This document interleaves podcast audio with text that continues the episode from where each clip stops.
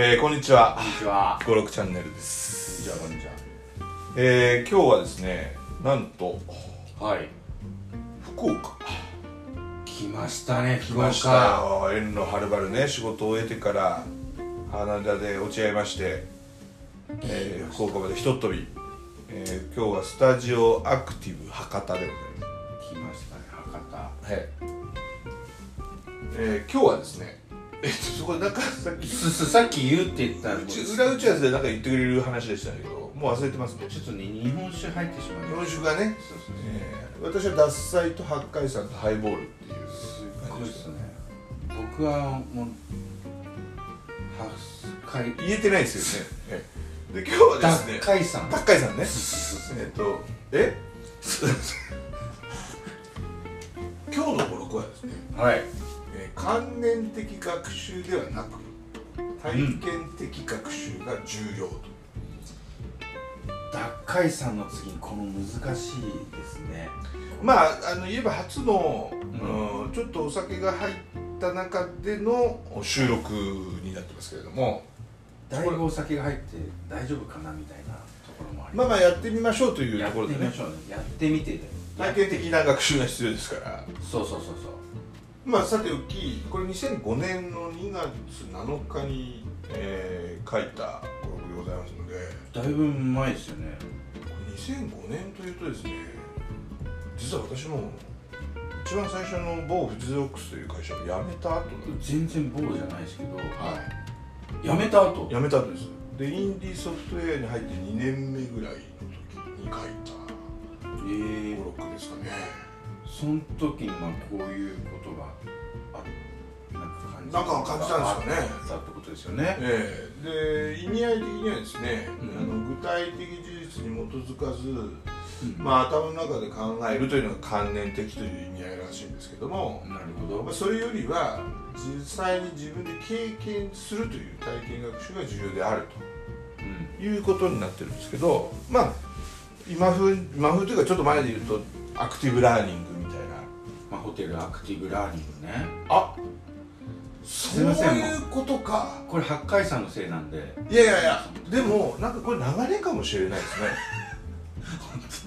本当すいません。全く気づいてなかったあんですけど。れですよこれ後から聞いて恥ずかしくなるやつです いやいやいや素晴らしいですね、まあ、でまさにそういうことのな、まあ、巡り合わせもあっての語録なのかもしれないそうですすでけどね。これは間違いなくそう無意です識でうちにこうなってましたからね。はで、まあ、関連的というのは今言いましたけれども、まあね、じ具体的事実に基づかず頭の中で考えると。いや要は頭でっかちな、まあそういうことですよね。考え方っていう、うんいいわゆるなんかおお受験的なねいはいはいはい。いうところなのかななんていうふうにも思ったりもします。うんでまあ観念っていうぐらいですから要するに事実や現実を、まあ、無視してるわけですよ。うんなるほどね。で頭の中だけでいろいろなんか理屈をこねるっていう、まあ、理屈をこねることも重要なんですけどうん。でも実際にねうん。なんかやって失敗したり成功したりすることの方がすごい重要じゃないですか。いやまさに本当そうですよ。だからでもそういうのがあのまかり通らない、まあ、当時もそういう時代だったかもしれないけど今はもっとそういう時代なのかもしれないですよね。うん。でもだからこそその体験的な学習っていうものが私はまあ学習というかね体験から学ぶ取るう事象がすごい大事なんじゃないかなっていうふうに思ったりもしてるんですいやけども本当ですよ。本当に。本当ですか？うん。あの観念的っていうところにちょっと今ちょっとなまっちゃいましたけど 観念的とかいうのに近い近しい、えー言葉でこう抽象的とかね、こう概念的とかっていう言葉もあるようなんですけれども、はいはいはい。まあい意味合い的にはそれ抽象的に物事を捉えるっていうのも実は僕重要だと思ってるんですよ。うん。ですから観点がいいか悪いかとかではなくてですね、うん。まあその抽象的要するに抽象の反対はまあ具体じゃないですか。はい。そうすると物事をこう抽象的に捉えるっていうことはある意味その何て言ったらいいんでしょうね。そのこ構造的に捉えるというふうにも僕はこう言い換えてもいいんじゃないかなと思うんですけど、この構造的に捉えるっていうことも実は重要だったりするんですよね。うん。でこれは何に重要かというとあの実はいろいろ今その某社でアイデア発想研修とかってやってるんですけど、うん。そこでもアイディアっていうものはまああるものとものの組み合わせでねはいはい。出来上がるものもアイディアだというふうに、あのーとある方が言ってらっしゃるんですけれどもそれを表面的に捉えたそのなんだ類似性みたいなのを見つけるっていうのは結構簡単なんですけれどもうん。構造的に似てるものを捉えるっていうのは難しいんですね。でも実は人間って多分体感したことあると思うんですけどこれってあれと同じことでしょ？っていうようなフレーズを言うこと時ありますよね。ありますすごく。でそれって多分その本人の中で構造的に物事を捉えてあの言っている瞬間なんだと僕は思ってるんですよ。でそれってまた言葉を変えると抽象的に物事を捉えてるはいはいはいはい。というふうに、まあ、言い換えてもいいのかなと。うんちょっと意味合い違うと思うんですけどこと厳密に言うとね。でも実はそういうその物事をちょっと、まあ、抽象イコール俯瞰で見るっていうかね。うんうん。あの大雑把に見るじゃないですけどそうそういうようなものが実はあのなんていうんですかね。あアイディアにも大事ですし物事を整理する上でも大事なんじゃないかなと思ったりもするんですよ。ー本当ですね。なんか流れをつかむみたいなね。あまあ同じだと思うんですよ、ね。そういう意味では。でも実際そのなんでしょうね頭の中で物事を考えて失敗したこととかあります？観念っていう言葉から言うと。頭で考えてたとは違ったみたいな。あそうそうそうそうそうそうそう。そ全然ありますよ。全然あります。ようどどんな？実際はいやもう本当にプログラムでもありますし。はいはいはいはい。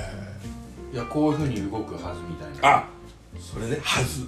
そうだけど実際はなんか違う動かしたら違ったみたいな、そのお客さんとの調整してるコミュニケーション取ってる時もお客さんは理解してるはずとそうそうそうそうなんかあったりしますよね。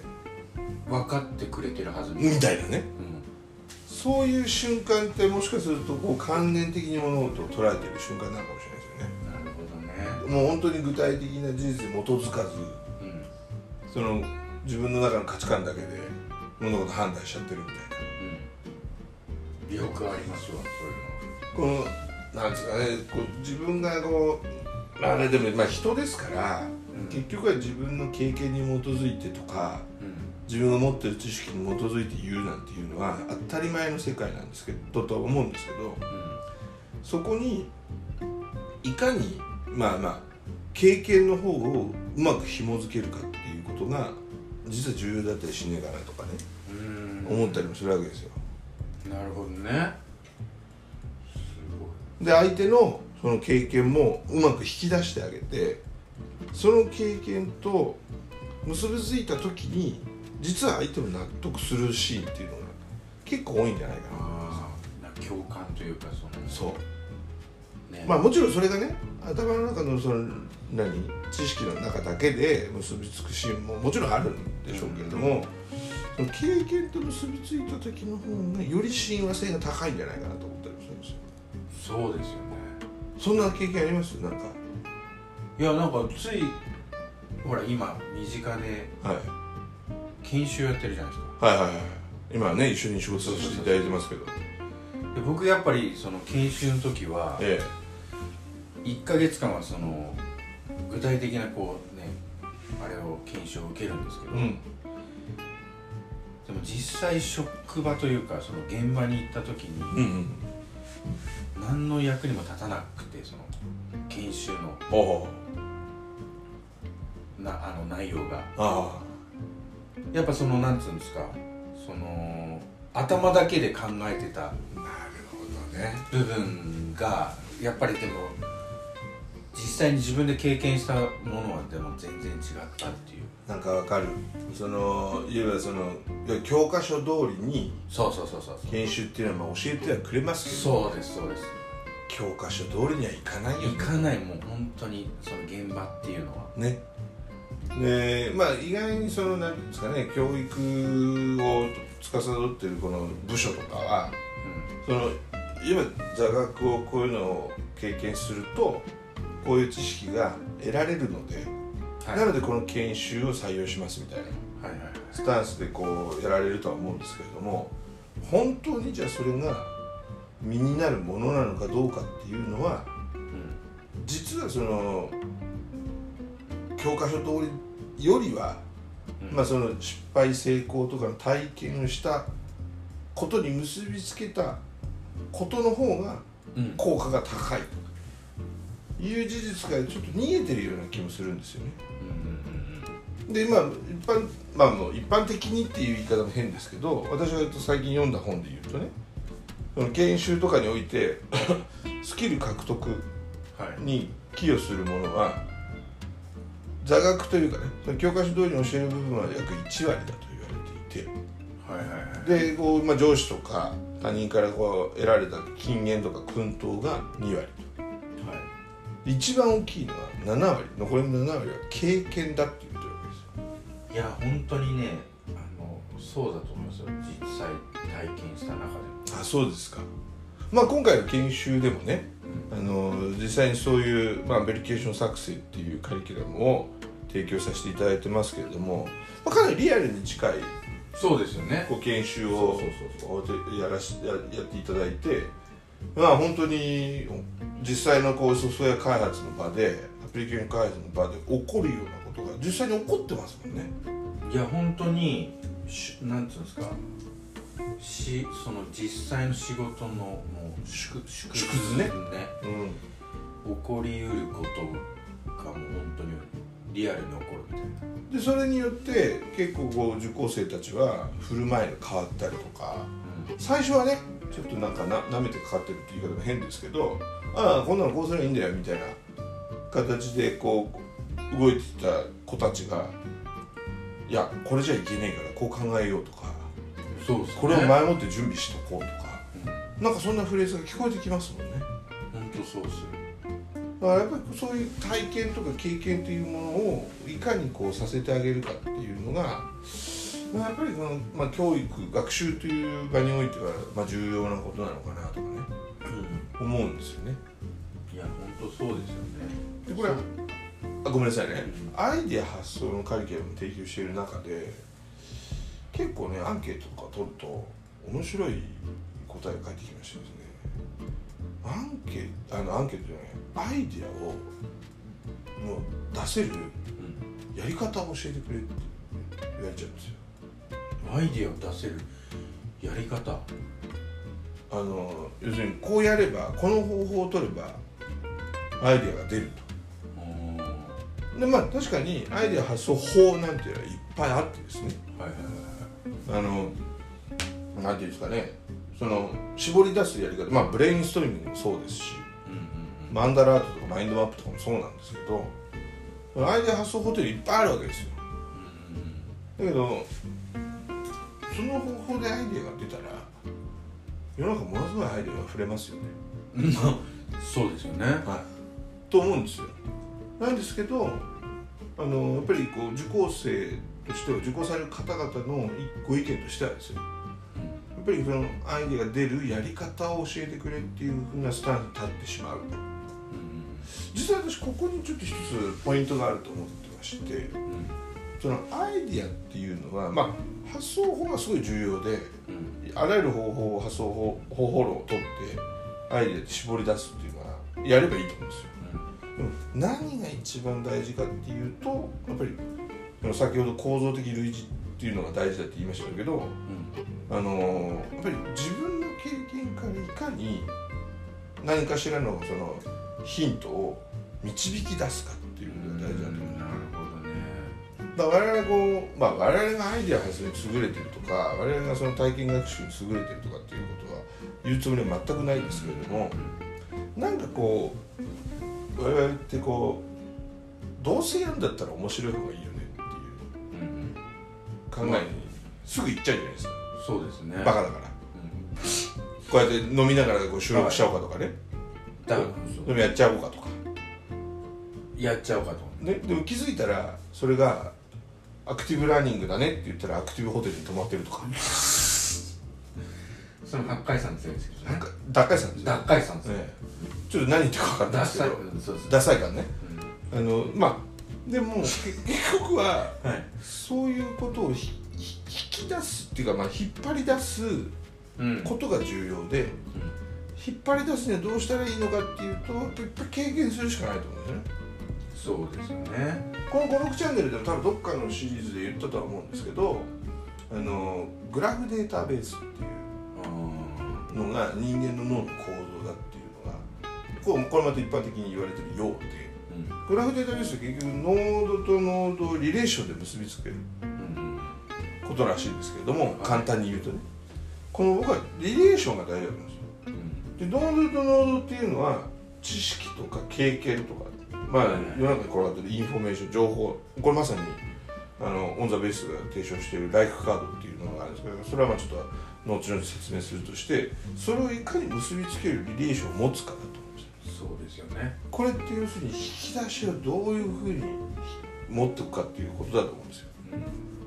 こここがまあある意味ポイントでそれを引き出しやすくするには観念よりも体験なんじゃないやーまとまってるわ。本当に？本当にそうっす。ななるほど。だまあまあまあまとめてるつもりもあるんですけどないようなねできてないような感じがしますけれども。これこれまたものの本で言うと人間は情動とともに記憶するらしいですよ。情動とともに記憶する、脳脳の仕組みが。要するになんだろうお受験で我々もねこうあのいわゆる例えば歴史とかうん、はいはい何年何何に何が起こったとかうん。覚えてるじゃないですか。はい。はいでもそれって例えば「いい国作ろう鎌倉幕府」とか、はいはいはい。これなんかちょっとリズムに合わせて覚えたとか。うん。これって多分情動とともに記憶してるんだと思うんですよでそれは記憶から引き出しやすくしているということであって。うんうん。だから変な話踊りながら学習したらもしかすると学習効率上がるかもしれないですよ。うんうんこれってあの踊りしてた時に覚えたなはいはいはいでその方が人間は記憶しやすいんですって。スキル化しやすいんですって。なるほどね。そういう脳の仕組みになってるらしいんです。うん。でそういう仕組みのことからもやっぱり体験的学習というものは非常に重要でうん。一時期そのアクティブラーニングが流行った時にそれが本当に何ていうのそこを理解してそういうものが流行ってたのかどうかは私は知りませんよ。うん。学勉強不足なんですけど。でも実はそういうその動きとともに覚えることが非常に効率的なんだと。いうことがまあ分かってたからやってたか分かってなくてもやってたかなんですけどだからアクティブラーニングとか体験的学習っていうのは非常に理にかなってるんじゃないかいやーそうですね本当に。なああなるほと、はい、ど。だから多分あの白衣さんもうん。おそらく仕事をやってる中で何かこういいなんですかねアプローチができた時っていうのは結構け経験体験からうまくアドバイスができたシーンとか。いや本当そうですね。ありますよね。うん。私も結構あるんですまあコンサートなんかやらせていただいてる中でね。ですからそういう学習をいかにうまくまあご自身で、えーそういうものを勝ち取るかというかねあのー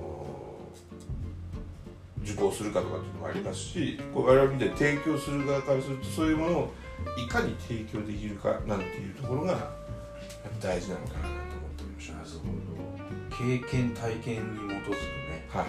これすごいポイントですよね。あのなんでまあオン・ザ・ベースはあの体感シリーズっていうはいはいはい。作ってはおりますけれども、まあ、その辺はコマーシャルになっちゃうんで言いませんけれども、まあまあ、まあもしねそういう体感シリーズで何かしら体感をさせたいなんていうリクエストがあればねお声掛けいただければ幸いでございますけれども。そうですね。